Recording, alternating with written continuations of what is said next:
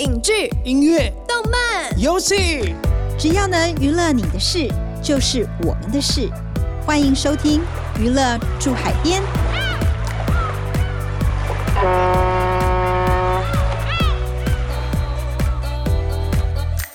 大家好，欢迎收听由静好听与静周刊共同制作播出的节目《娱乐住海边》。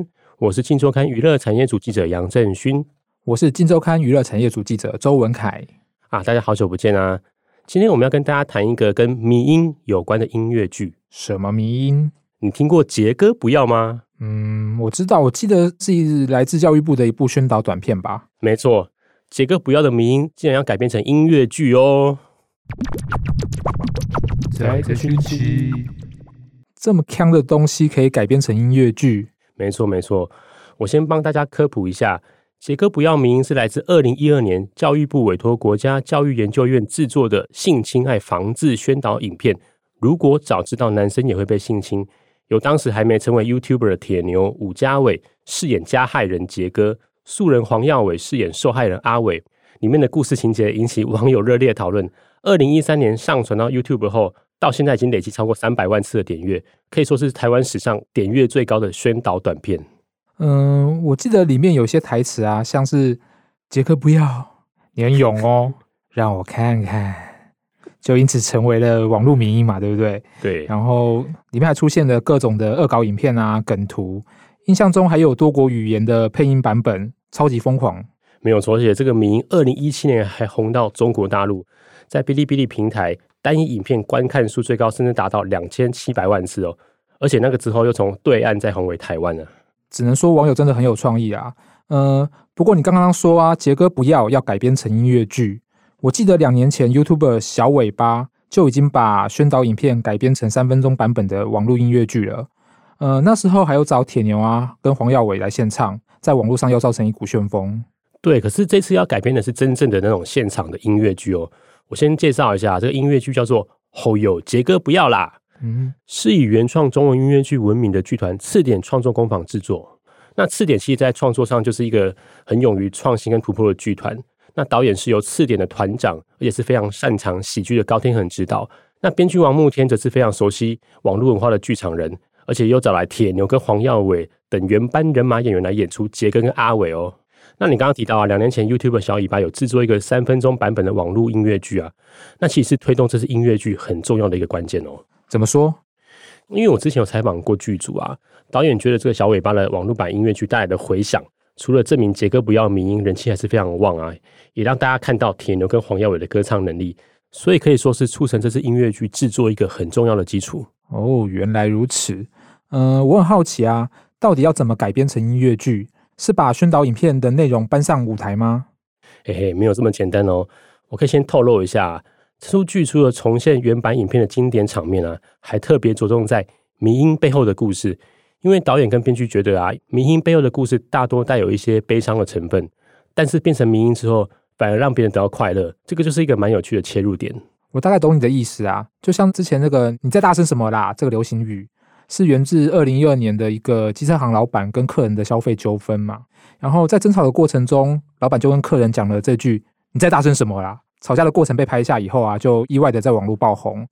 这个机车行因为这次事件生意一落千丈，但你在大声什么啦？这个迷因呢，它就变成了一个让很多人得到欢乐的东西。对啊，那回到吼有杰哥不要啦这个音乐剧啊，根据导演的说法啊，杰哥不要迷因在网络疯传之后，虽然让这两名主角铁牛跟黄耀伟的知名度大增，不过也导致他们的生活发生变化，因为他们当初在宣传影片演出的角色就比较特别嘛，所以音乐剧除了重现。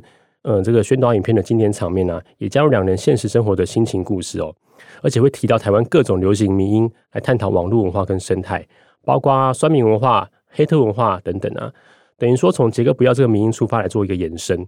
那导演会希望说，观众看完剧后可以回头想想看，说自己在网络上得到这些快乐之后啊，这些带给他快乐背后的故事又是什么？所以这出剧可以说是在娱乐之余啊，也可以进一步感动观众。嗯，感觉是蛮有意思的啦。所以我可以说，观众除了可以看到杰哥跟阿伟的经典形象之外呢，也可以看到他们的不同面相。没错，没错。而且宣导影片有一个很受欢迎的志工角色，就是由这个演员张昌勉饰演的淑慧阿姨。这次剧组也把他找回来演出哦，所以观众还是可以在音乐剧里面看到杰哥、阿伟跟淑惠阿姨这三大经典角色。哦，好期待淑慧阿姨的演出哦！那会有新的角色吗？当然会有啊，会有一个全新的女性角色，叫做林晴晴子。那这个角色是由知名实况主老王饰演。这个角色在剧中也是扮演一个实况主，他背后会有一些故事，会跟杰哥跟阿伟产生一些关系。另外还有一个全新角色叫做颜之男。是由喜剧演员萧东义饰演，那这个角色就是酸民，代表网络的匿名黑特文化，会去带一些风向什么的，感觉剧情还蛮丰富的诶。那在音乐跟舞蹈上面会是怎么样的感觉？因为全剧的是比较热闹的氛围啊，所以会有像电音啊、摇滚这样的音乐搭配比较流行的像街舞类型的舞蹈，整体节奏会偏快重，而且帅气的那种感觉。但比较有趣的是啊，这个音乐剧有超过十首歌曲，其中一首由台湾各大民音组成，叫做台湾民音 Combo。所以只要听完这首歌，你就可以了解这十年来台湾网络红过哪些人事物哦。哦，这这作词有点难度哦。对，因为写词的就是编剧王牧天呐、啊。他说很多迷因其实源自一个事件，那要怎么去形容这个迷因，还要去押韵，哇，这个在创作上会是一个蛮大的挑战。那这出剧还有其他制作上的挑战吗？有、哦，因为这个剧就是在讲网络文化。那导演觉得说，怎么把这个虚拟网络的元素实体化，或是立体视觉化，就是制作的一个挑战。像网友之间的比战啊、互骂跟留言啊，就会透过像影像或道具的方式呈现。